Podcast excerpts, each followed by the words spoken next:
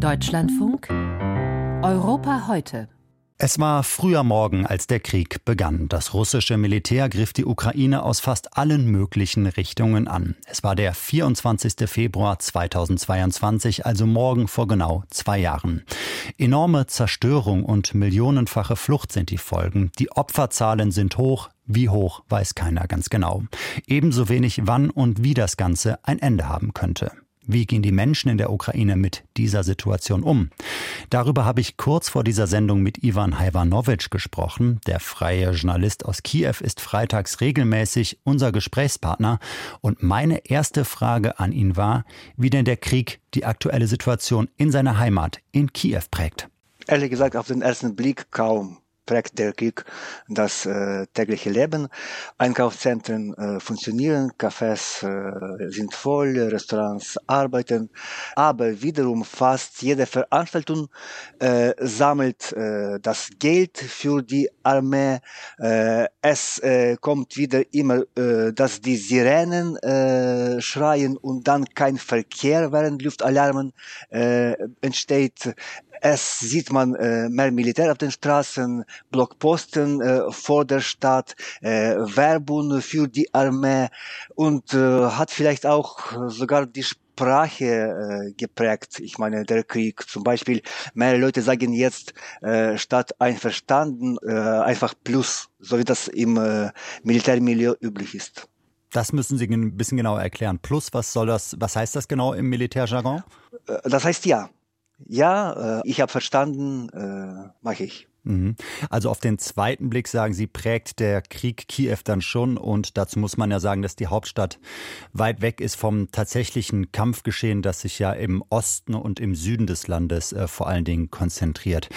Können Sie mir denn persönlich einen Moment oder eine Begegnung oder ein Erlebnis nennen, das für Sie besonders einprägsam war und vielleicht symbolhaft steht für dieses zweite Jahr des flächendeckenden Angriffs auf Ihr Land? Das war vielleicht äh, ein Besuch des Kriegsgefangenenlagers. Äh, ich war dort und äh, ich sah dort mehrere russischen Gefangenen. Ich habe mich mit einigen unterhalten. Ich äh, habe verwundeten, verküppelten Männer gesehen. Äh, und ich habe auch gesehen und verstanden, dass sie äh, keine Reue hatten und äh, dass wir äh, Feinde bleiben.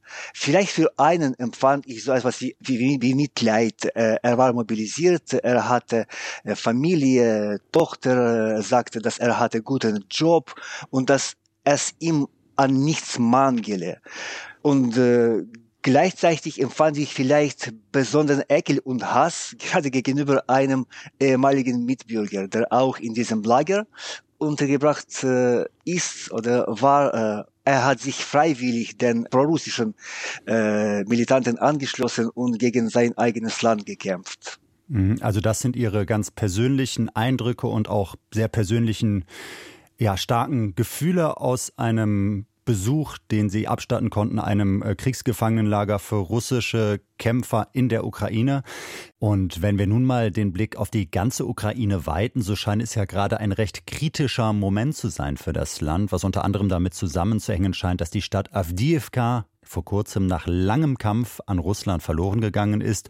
Und darüber hinaus scheint es ein Stück weit einen Vertrauensverlust zu geben der Öffentlichkeit in Staatspräsident Zelensky. Wie sehr beschäftigen diese Themen Ihrer Beobachtung nach gerade die Menschen in der Ukraine? Ja, der Rückzug aus Avdiivka ist eine, eine Enttäuschung, ist ein großes Thema natürlich, obwohl, muss ich sagen, dass äh, äh das immer noch im Schatten von äh, Absetzung General Saluzhny sich befindet, äh, weil äh, die Gesellschaft äh, immer noch geschockt ist und offizielle Berichte äh, bezüglich der Rückzug aus Avdiivka ziemlich beruhigend sind. Also alle verstehen, dass wir das, dass wir die Stadt verloren haben, aber nicht alle sich damit befassen, wie schlimme Auswirkungen das auf die ukrainische äh, äh, weitere Positionen und äh, Kapazitäten und Möglichkeiten äh, haben wird. Und übrigens, es gab eine ganz frische, ganz junge Umfrage und laut äh, Ergebnissen dieser Umfrage äh, genießt äh, der größte Grad des Vertrauens General Saluzhny. Mit 94 äh, Prozenten.